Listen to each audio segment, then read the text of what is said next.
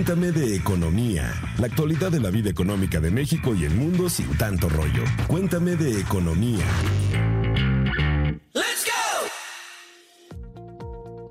Hola queridos podescuchas de Cuéntame de Economía, ¿cómo se encuentran esta semana? ¿Siguen de confinamiento o ya tuvieron que salir a trabajar? Cuéntenos en nuestras redes sociales. Recuerden que en Twitter estamos en arroba EXP Economía. Cuéntenos sus dudas, también cualquier cosa que quieran. Hemos tenido tantas dudas de finanzas personales esta semana que en vez de hacer un cuéntame tus dudas eh, para este programa, trajimos a un experto que nos va a ayudar a resolver todas nuestras dudas y que Alejandro Bazán nos lo va a presentar ahora mismo. Hola Alex Bazán, ¿cómo estás? Hola Daisu, ¿cómo estás? Hola, ¿puedo escuchas? ¿Cómo están? Espero que la estén pasando muy bien. Les recomiendo que saquen su lápiz y su libreta y estén listos a anotar todos los consejos porque hoy nos está acompañando Carlos Quirós, que es director de comunicación e imagen de Aras, el cual nos va a resolver todas nuestras dudas sobre finanzas personales, inversión y ahorro, sobre todo en estos tiempos tan complicados. Carlos, ¿cómo estás? Contento, Alex, por saludarlos. Deinsu, muy contento por estar aquí. Les agradezco la invitación y estamos listos para comenzar y aprender todos juntos, por supuesto. Empecemos de lleno, Carlos. Eh, eh, ahorita el mundo está pasando por un momento muy crítico, financieramente, económicamente hablando. ¿Por qué es tan importante el dinero para las personas? Eh, conservarlo, tenerlo en, bajo este contexto que estamos padeciendo. Hay algo muy importante, Alex, que se llama conciencia. Perdimos la conciencia de obtener el dinero. El COVID nos ha enseñado que lo más frágil que tenemos es el dinero. Pensamos que como era fácil hacerlo, como era sencillo conseguir trabajo, generar un empleo, eh, fuentes de ingreso, teníamos todo un abanico de oportunidades a nuestra disposición. De pronto el COVID nos enseña que no, que estábamos parados sobre un castillo de naipes, donde nuestro trabajo seguro fue lo primero que salió volando, donde las empresas que estaban sustentadas bajo el día a día se esfumaron y se quebraron porque no pudieron contener, porque no tenían ahorros. La previsión, la previsión es la palabra clave en este tiempo del COVID. Todos los que hemos sido emprendedores, los que somos dueños de negocio o que fuimos empleados algún tiempo, ninguno puedo asegurar que teníamos una cantidad de dinero para caso de contingencia versus COVID. Entonces, hoy la palabra conciencia es lo que nos va a hacer de hoy en adelante tener un dinero ahorrado, tener una segunda fuente de ingresos que nos permita poner frente a situaciones como esta. Por eso agradezco al COVID en este momento que nos haya enseñado que la supervivencia no es solamente por gastar más, sino también que nos enseña a que tenemos que guardar y que tenemos que ahorrar y segunda, invertir y no depender de una sola fuente de ingresos. Aquí, en este caso, eh, eh, México ha sido azotado por la crisis. Hay, eh, como vemos en las noticias, como, como pasa en Expansión MX, que, que, los que se informan, pues damos cuenta de que hay mucha gente que ha perdido su empleo. En este caso, ¿qué consejo le das a esa persona que de bote pronto se queda sin su fuente de ingreso principal? ¿Qué es lo que tiene que hacer? ¿Qué formas eh, de ahorrar, de invertir tiene, o en este caso, cómo puede negociar con la gente que ellos viven para llegar a un acuerdo y que cuiden o decidan qué hacer con, con, con, ese, con, con, esa limitación que ahorita están padeciendo. Número uno, hay que respirar. Ejercicios de respiración, ejercicios de unión familiar y sobre todo con una libreta y una pluma tienen que saber en dónde están. La gente no puede ir a ningún lado si no sabe en dónde está. Tiene que tener claro lo que necesita para vivir esa semana, ese mes o tres meses. Tiene que tener claro cuánto necesita para sobrevivir o para vivir. Cuántos son los gastos mínimos que requiere para seguir viviendo, no con el lujo, con los paseos, con las cenas afuera, sino con una realidad. La realidad es que no tiene trabajo es que de pronto se detuvieron sus ingresos, pero no se detienen los egresos. Entonces, por eso es necesario reunir a la familia. Nosotros lo hemos hecho en alguna ocasión, hemos tenido un par de quiebras y lo que hicimos primero fue como familia decir, niñas, esposa, estas salidas, estos gastos excedentes van a desaparecer y estos son los gastos que vamos a ejecutar. Número uno, tener claro dónde pisamos. Número dos, hay que hacer muchas opciones para buscar demasiadas opciones, todas las que podamos. En la búsqueda encontraremos algunas que no teníamos en el radar. Los mejores negocios que he hecho no han sido negocios que tenía en el radar, sino son oportunidades que salieron por estar buscando oportunidades. Eso es lo que yo le digo a las personas cuando me dicen, oye, es que no hay trabajo, la estamos pasando muy mal. Bueno, entonces sal a buscar otras cosas. Vete a donde está el movimiento, donde hay alguien que está generando, tú tienes que estar ahí porque a ellos se les ofrece algo. Alguien que sí tiene trabajo, tiene necesidad de algún proveedor. Lo que más necesitamos los empresarios ahora es gente de confianza que pueda desarrollar una actividad que yo le enseñe. Cuando vienen a buscarme a mí, la mayoría de las personas no veo su currículum, sino veo qué tanto tiene capacidad de servir y de aprender. Y como empresarios nosotros les enseñaremos qué tienen que hacer. Entonces no hay excusa ni pretexto para decir es que lo perdí. Sí, pero no tardarás una semana en conseguir otro trabajo. Simplemente tenemos que ser conscientes de que si nos movieron el queso, como algunos de ustedes sabrán esa historia, tenemos que seguirlo buscando en otro lado. Carlos, justamente eh, en este sentido, comentas que detectar, por ejemplo, hay gastos excedentes. Cuéntanos, ¿qué es lo que podríamos identificar como un gasto excedente? Y otra parte, comentas algo bien importante. ¿Cómo podemos diferenciar cuando una compra es un gasto o una inversión. Pero si nos damos primero esto de los excedentes y luego lo de la inversión y los gastos. Dainzú, no podríamos comprar algo que no esté en la lista de mis prioridades. Todo lo que está fuera de la lista de mis prioridades es suntuoso, ya es extra. No podría permitirme comprarlo, no lo necesito, no lo requiero, porque no estaba en mi lista de prioridades. Claro. Se me atravesó la venta nocturna, no estaba en mi lista, entonces no lo necesito. Eso, claro, si me enfermé, si tengo que ir al médico, si se me terminó el gas, claro que lo tengo que anexar en la lista de prioridades, pero, pero si soy consciente de que tengo que gastar solamente lo que esté en mi lista, porque eso que está en mi lista es el presupuesto. El nombre de cada cosa que puse en esta lista tiene su nombre y tiene la cantidad. Entonces yo sé cuánto tengo para pagar eso. Si compro otra cosa que no esté ahí, pues ya me salí del presupuesto. Claro, oye, y justamente en este sentido, se me sale del presupuesto, no, pero a lo mejor algunas de las personas pues recibieron algún finiquito, algún pago, tenían algún ahorro. Ahorita estamos viviendo pues sí una crisis económica, pero también cuentas que pueden darse oportunidades justamente en estas crisis. Entonces, en este sentido, ¿cómo, eh, y en este momento, cómo ayudarles a nuestros podescuchas a diferenciar cuando una compra en este eh, momento es un gasto y cuando es una inversión? Cuando tenemos un excedente, tenemos también que esconderlo. Número uno, esconderlo. ¿Por qué? Porque si lo tenemos a la vista, a la mano, todo se nos va a ofrecer, todo lo va. Es más, nuestra familia sabe que tenemos un excedente y nuestro corazón de abuelita nos va a decir, ayúdala porque lo necesita. Sí. Entonces, si yo desaparezco esa cantidad de dinero y ya no la tengo en mi mano, no la puedo gastar, no puedo disponer de ella. Lo que tengo que hacer como segundo paso es buscar a alguien que tenga un resultado, a una persona que yo admire por su éxito económico, por los resultados financieros que tiene y decir, oye, puedo contar con una cantidad, enséñame dónde puedo invertir.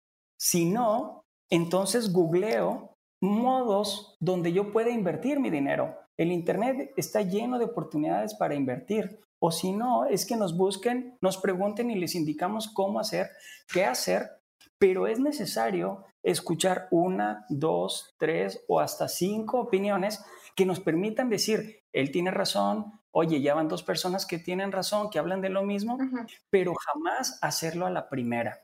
¿Por qué? Porque es un dinero que nosotros no teníamos y tampoco teníamos la costumbre de estar buscando en qué invertir. Es como un maratón o un ultramaratón. No puedo comenzar con estas carreras sin haber entrenado previamente uno de 5 kilómetros o 10 kilómetros. Eso es lo que pasaría con una persona que de pronto tiene dinero y que no sabe qué hacer y le dice a su primo el del taller, no, pero primo, dame el dinero, yo lo meto aquí en el taller y nos vamos a, a la mitad de las ganancias. Y jamás el primo le va a dar un peso por su dinero.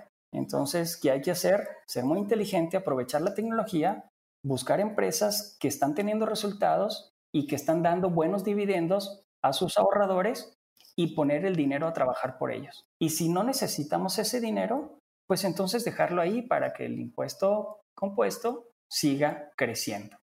Eh, Carlos, ¿hay alguna diferencia entre eh, ahorita lo que tú dices entre ahorro e inversión? Sí, entiendo que cuando hay una crisis y, y, bueno, en este caso un despido, la gente recibe el finiquito, tiene mil pesos y no sabe qué hacer y empieza el riesgo, ¿no? O sea, lo invierto o lo ahorro o la, pregunta más complicada, ¿cuánto de eso lo invierto? ¿Cuánto de eso lo ahorro? ¿En qué me tengo que fijar? Eh, para tomar una decisión acorde a, mi necesidad, ¿no? Pues ya cada, cada familia pues es, es, un mundo. El ahorro es necesario para comenzar. No puedo invertir si no tengo ahorrado.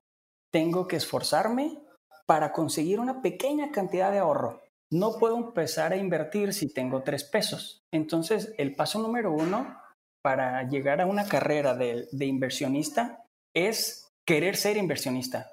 Hay un libro famoso por todos, conocido por todos ustedes, del cuadrante del flujo del dinero, que nos dice que hay el empleado, el autoempleado, dueño de negocio y el inversionista. Cuando yo leí eso, eh, aún estaba yo como empleado y me quedó claro que lo que tenía que hacer era ser inversionista. No me dijeron que tenía que ser rico para ser inversionista, simplemente me dijeron que tenía que comenzar a hacer inversiones. Y las primeras inversiones que hice fue cuando fui empleado. Entonces, ¿qué es lo que tuve que hacer para mi primera inversión? Ahorrar. Y una vez ahorrado, que ya tenía una cantidad suficiente para, para jugar a ser inversionista, entonces esa cantidad que tenía escondida, totalmente escondida, me sirvió para hacer mis primeros ahorros. Como yo no vivía de las inversiones, yo podía invertir toda esa cantidad que había ahorrado, que no era mucha, podía no depender de eso y, meterla a jugar, a jugar a, ser inversionista. Entonces, eso fue lo que me quitó el miedo. Las primeras veces obtuve ganancias, algunas obtuve pérdidas, pero cada vez que invierto, aprendo y nunca pierdo más de lo que he ganado. Eso es algo que les va a pasar a nuestros amigos. Para mí, uno de los mayores logros es poder perder mucho dinero en inversiones. ¿Por qué? Porque si puedo perder dinero en inversiones, quiere decir que ya gané mucho más dinero, pero tengo un respaldo que ya me permite diversificar en diferentes portafolios o diferentes acciones. Así que si mis amigos que nos están escuchando dicen que no tienen dinero, que por eso no son inversionistas, bueno, no tienen dinero porque no son inversionistas. Tú como, como experto, eh, ¿cuál es tu objetivo? O sea, ¿para qué inviertes? O sea, para, eh, yo creo que antes de tomar una decisión, eh, el, el, el escucha, nuestros, nuestros este, auditorio, pues se hace esa pregunta, ¿yo invierto para qué? ¿Cómo ayudas a aclarar ese, ese punto? A mí me gusta mucho, Alex, pensar en el futuro. Pienso que no toda la vida voy a estar fuerte para seguir trabajando en mi negocio. Pienso que no toda la vida voy a estar atendiendo un negocio y voy a tener que descansar un día. Quizá un día quiebre el negocio y no pueda atenderlo quizá un día algo me pase y no pueda volver a trabajar. Pero si tengo una inversión que está trabajando por mí y para mí, entonces los míos y yo estamos asegurados por una fuente de ingreso recurrente. Es como una semilla de un árbol. En vez de ir al súper a comprar los frutos, pues mejor siembro un árbol y como del fruto del árbol. El problema es que es mucho más fácil para las personas o para la mayoría de las personas ir al supermercado y comprar la fruta que esperarse, sembrar el árbol y esperar a que dé los frutos. No habrá excusa para nadie ni pretexto alguno que valga de no comenzar a ahorrar desde hoy y de no pensar en el futuro. El COVID, repito, es nuestro mejor maestro, donde nos dijo que no hay nada sólido como las inversiones diversificadas y como un segundo ingreso. Entonces, si, si no lo hayan visto de esta forma, yo les pediría a nuestros amigos que se detengan y que digan, gracias COVID porque nos enseñaste a que tenemos que tener un doble ingreso y que tenemos que tener un pequeño portafolio lo más diversificado posible, con dos o tres oportunidades de ingreso que nos permitan ver el día de mañana. Y, si viniera otro COVID o si viniera alguna otra cosa, nosotros pudiéramos estar un poco mejor económicamente o físicamente o de lo que pudieran estar el resto que no fueron previsores.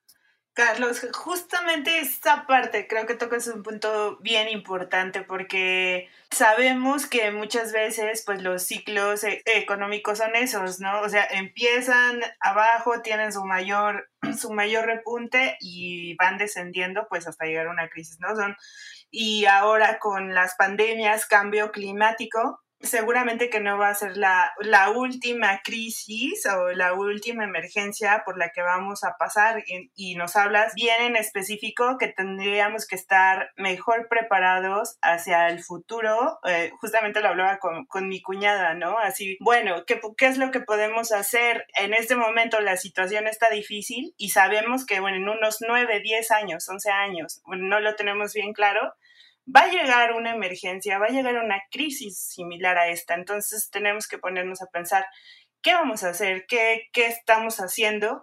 Y digo, diste en el punto porque justamente hablas de pronto de que debemos diversificar nuestras fuentes de ingresos, ¿no? Y de pronto nosotros, las personas de a pie común y corriente, de, de pronto escuchamos como invierte en la bolsa, invierte en ETFs, en fondos, en inmobiliario. Muchas veces pensamos que es para gente de, ligas mayores, ¿no? Que son millonarias. Pero a ver, cuéntanos un, un poquito justamente de eso. ¿Realmente esta noción que tenemos de para invertir está muy alejada de aquel ciudadano promedio, ¿es un buen momento para comprar e invertir en estos tipos de instrumentos? Hay un escritor muy famoso, Tainsu, que se llama T. Harp Eker. Él tiene una frase que me encanta y esto espero que nuestros amigos eh, puedan escucharlo, verlo, seguirlo. Él dice, es aritmética simple. Tus ingresos solo pueden crecer en la medida que lo haces tú. Ok. Los ricos son ricos no por afortunados ni por suertudos, sino porque se han preparado en esa área de las finanzas y del dinero. Una persona que hace ultramaratón y que gana los maratones no es porque pasó por ahí, ah, mira, están corriendo 200 metros, 250 kilómetros, 100 kilómetros, déjame, me meto a ver si les gano. No, se preparó años para poder correr 50 o 100 kilómetros. Nuestros amigos que no han decidido comenzar con el tema de las inversiones es porque no se han inscrito aún siquiera a la carrera y tampoco han empezado ni siquiera con los tenis para comenzar a entrenar. Cualquier persona que respire, que tenga un pequeño ingreso, que tenga la noción de poder leer y, poder meterse al Internet y buscar en el buscador educación financiera o finanzas personales, podría empezar a ahorrar. Hay tantos instrumentos como los que acabas de mencionar, esos y muchos más, que nos permiten comenzar nuestro ahorro y nuestra vida con el ahorro si nosotros ponemos un poco de atención. Hay instrumentos que puedes comenzar con mil pesos, con cinco mil pesos. No, no es que yo me espere a ser rico para invertir, es que tengo que invertir para ser rico. Entonces, lo primero que T. Harv Eker me dice es que quien tiene que crecer es la persona, no el ingreso. El ingreso va a aumentar cuando la persona aumente, cuando mi capacidad de aprender, de buscar, de crecer mi conocimiento financiero, es ahí cuando mis finanzas empiezan a crecer. Así que, por favor, si alguien les dijo, ustedes van a ser empleados toda la vida, si alguno le dijo, usted va, ni siquiera se le ocurre pensar porque usted nació para esto, no tiene la capacidad y la oportunidad de empezar a ahorrar e invertir desde mil pesos y claro, a lo mejor no le van a sobrar ahorita, pero, pero con mucho entusiasmo, con mucho entusiasmo, creo que podrá juntarlos, hacer actividades extras para comenzar a invertir y hacer su persona mucho más grande de lo que es en este momento. Eh, Carlos, yo creo que ahorita el gran, eh, la gran disyuntiva es eh, la gente dice por dónde empiezo, ¿no? sí. ¿Tú recomiendas algún curso en específico para principiantes, para gente? Hay gente que la verdad no sabe o, porque es muy joven o por muchas cosas, pero no, no, no, no, no le capta un bien a eso de las finanzas. ¿Tú recomiendas algún algún curso, algún libro o algo, digo, además de que escuchen Cuéntame de Economía, por supuesto, eh, tú encuentras o le sugieres algo de por dónde empezar para, para que no digan, no, que es, es, son muchas matemáticas, es inglés, no sé, e, esa gente que, que tú dices este, que está ansiosa de empezar o que puede empezar, ¿por dónde? ¿Por dónde le dirías que es el camino? Nuestro amigo, mentor y maestro, Jim Ron, otro escritor, para mí es eh, súper necesario para todos, escribe y dice algo que por favor me gustaría que lo grabaran en sus corazones y en su libreta. La gente pobre tiene una televisión grande. La gente rica tiene una gran librería. Jim Ron. Otro de mis autores favoritos, Zig Ziglar, dice lo mismo. Los ricos tienen pequeñas televisiones y grandes bibliotecas. Los pobres tienen pequeñas bibliotecas y grandes televisores. ¿Qué tenemos que comenzar, Alex, para hacer esto? Número uno, entender y tener la conciencia de que si tengo dos televisiones y no tengo ningún libro, tengo que vender una televisión. Me tengo que deshacer de algo que me está quitando el tiempo y robando el tiempo para empezar a apostar en mi crecimiento, en mi desarrollo. Y entonces ahí sí, por favor, les pido que anoten los primeros autores que nos van a enseñar a tener conciencia de las finanzas personales es Robert Kiyosaki, con su famoso libro Padre Rico, Padre Pobre, que este es como el ABC de las finanzas. Posteriormente hay alguien, Benjamin Graham, que tiene una manera sumamente cómoda de hablar de finanzas, que es el inversor inteligente, que también este par de libros si, si tienen la oportunidad, se los van a devorar en un mes, ya los aprendieron de memoria, porque son libros tan entretenidos que nos permiten leerlo una y otra y otra vez. Raymond Sansó habla y escribe el código del dinero. Este código del dinero me permite pensar acerca del dinero de una manera distinta de la que yo lo tenía concebido. Entonces, si yo cambio o le doy un switch a mi manera de pensar, a mi manera de comportar, comportarme con el dinero, entonces tendré la oportunidad de ir mejorando y ampliando mi capacidad para hacer dinero. Y sobre todo, que tenga una relación mejor con el dinero. Es como el noviazgo.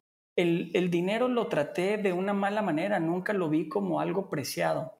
Hoy que me hago cargo de mi persona y del dinero, entonces lo enamoro, le hablo bien y empiezo a ilustrarme y educarme del dinero. Otro escritor, si me dejan comentarlo, es Napoleón Hill. Piense y hágase rico.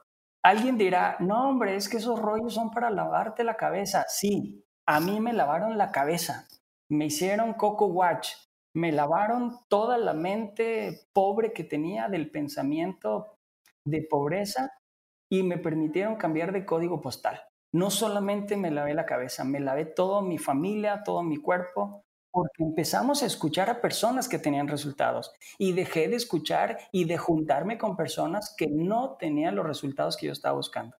¿Qué hago con mi dinero? Es otro libro que escribió Martisa Valls. Ese es increíblemente bueno, al igual que El millonario de la puerta de al lado, de Thomas J. Stanley. Estos libros tienen que estar en la cabecera de cualquier persona que sepa leer. No importa si es rico o pobre, si es gordo o flaco, si es hombre o mujer. Si se casó ella con un hombre rico esperando que lo mantenga, ella tiene que leer estos libros. Si él se quiere casar con una abuelita para que lo mantenga, él tiene que leer estos libros. Una sugar mommy. Lo pensé, pero qué bueno que tú lo dijiste. Pero fíjate que hay, muy, hay mucho de cierto en, lo que dices. Eh, yo me acuerdo que hay una frase ahí dicha que, que, es criticada por muchas personas y luego es validada por otras, que es Dios proveerá. Claro. O sea, como que lo dejas todo a la suerte, lo dejas todo al destino y pues de repente vienen cosas como esta del COVID, ¿no? Son crisis, obviamente no te avisan, sino ya cuando menos esperas ya está aquí la crisis, empiezan las consecuencias y eso. Entonces, lo que tú dices, eh, si, si, si, estoy entendiendo bien, es ese cambio de mentalidad con el que hay que empezar, ¿no? O sea, no, no darnos por, por derrotados prácticamente. La selección mexicana nos ha enseñado eso. Siempre quedamos con el ya merito. No voy a hablar del Cruz Azul, solamente de la selección mexicana. ¿eh? Okay. El cambio de mentalidad es cuando yo asumo una responsabilidad y no le he hecho la culpa al gobierno pasado. Es que los del gobierno pasado, es que los del gobierno pasado. No sé si han escuchado eso, pero últimamente he escuchado mucho que es que los del gobierno pasado. Si no asumo mi responsabilidad, jamás voy a cambiar de mensaje. Todos nuestros políticos han dicho lo mismo y nosotros, la gente de a pie, nos quejamos de ellos. Pero, ¿y nosotros que decimos lo mismo? ¿Y nosotros que estamos también quejándonos de todo lo que nos pasó pero nunca asumimos? Yo quiero dejarles un reto y quiero dejarle a nuestro auditorio unas preguntas y que sean, que se sinceren con ellos y no dejen que siga Dios decidiendo o que piensen que Dios es el que decide su pobreza. ¿Qué es lo que quieren lograr realmente? Que se hagan esa pregunta y que escriban, por favor, en su libreta que tienen a mano, ¿qué quiero lograr? Ser rico, no, no, no me refiero que me diga quiero ser rico. Quiero que me diga un objetivo claro. Quiero que escriba su deseo ardiente. ¿Qué quiere hacer? Que clarifique su meta. Que me ponga, quiero comprar una casa, quiero un carro nuevo, quiero pagar deudas, tener la universidad de mis hijos, quiero viajar, quiero crecer, quiero, quiero aprender. Si no lo tengo por escrito, se me va a olvidar a la siguiente mañana porque el, próximo día tendrá su propio afán y sus propias necesidades. En cambio, si lo tengo escrito, tengo un mapa de vida que me permite acercarme a lo que quiero. Otra cosa sumamente importante es reconocer en qué pierdo y en qué malgasto mi dinero. Si no soy consciente de lo que hago todo el día con el tiempo que me sobra, entonces no sé en qué estoy gastando mi tiempo. Si no sé en qué gasto mi dinero, pues tampoco sé cuánto dinero puedo ahorrar. ¿Qué es lo que les pido? Que sean conscientes y que se pregunten, bueno, si no sé dónde estoy, pues entonces voy a llegar al lugar que quiero llegar, porque no tengo claro el piso, ni siquiera de dónde estoy parado. Los malos hábitos, gastas más de lo que ganas, no tienes un presupuesto de gastos, por Dios, ni siquiera sabes en lo que gastas, entonces tampoco vas a llegar al lugar que quieres llegar. Por último, tenemos que ser conscientes de la realidad y tomar acción. Tenemos que tomar acción en una educación financiera. Tenemos que aprender de finanzas, usar un presupuesto, revisar los gastos diarios, aplicar lo aprendido, ahorrar e invertir en, con las personas que ustedes tengan cercana, pero tomar acción. Y termino con eso, tomar acción de lo que estamos haciendo. Si no, nuestras metas serán pues ser como el hombre más rico del mundo, pero no, espérate, pues si ni siquiera comencé con lo básico, entonces no podría llegar a las grandes cosas. Claro que sí, Carlos, pues ahorita que estabas comentando esto, pues sí es como, si no sé cómo, qué, cuánto dinero tengo o no sé qué hago con mi tiempo, pues también se me viene a la mente esta parte de tiempo es dinero, ¿no? Entonces también de cierta forma, pues a lo mejor en estos momentos estar conscientes justamente de, de nuestro activo más importante y ese es, creo, el tiempo, que esta pandemia, pues de cierta forma como que nos permitió tener más conciencia de ello. Carlos, por favor, cuéntanos un poco de Aras, dónde están, dónde podemos encontrarlos para asesoría, para, para que eh, los podescuchas tengan alguna duda, puedan acercarse con ustedes. Con muchísimo gusto, Insu. Nosotros, como Aras, tiene un objetivo, que este ha sido crear la estabilidad financiera y un futuro más seguro tanto para las familias como para los individuos que buscan una libertad financiera. El objetivo es apoyar a personas a lograr el éxito en sus proyectos y emprendimientos, mientras su dinero está en portafolios de activos de refugio, como lo son los bienes raíces, los metales preciosos, que son los que menos valor pierden en las crisis como esta que acabamos de, de vivir, y sobre todo que son los más buscados por los inversionistas que quieren resguardar y hacer crecer su dinero.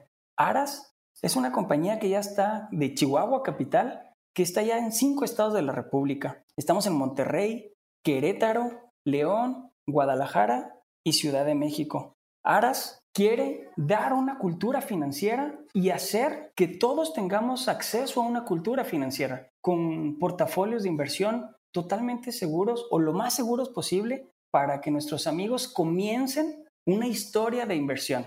No buscamos que traigan todos su dinero, su capital y que dejen de hacer todo por venir a ahorrar, sino que nos conozcan, que nos conozcan y escuchen qué pueden hacer, que se asesoren. Ellos pueden buscar a un asesor ARAS pueden pedir una cita por teléfono, por internet, buscarnos en redes sociales y les podremos enseñar cómo hacer las cosas. Si con nosotros tienen una oportunidad de estar, les vamos a dar la más cordial bienvenida. Si en su momento es aprender, les enseñaremos cómo hacerlo para que el día de mañana puedan venir con nosotros. Por eso para nosotros hay algo sumamente importante que son los activos de refugio. Nuestra principal fuente de ingreso o lo que nos ponemos toda nuestra confianza, son bienes raíces, oro, plata, algunos metales preciosos también. Y eso, si, si nos ponemos a ver a los ricos más ricos, bueno, se han hecho ricos porque tienen su dinero en bienes raíces.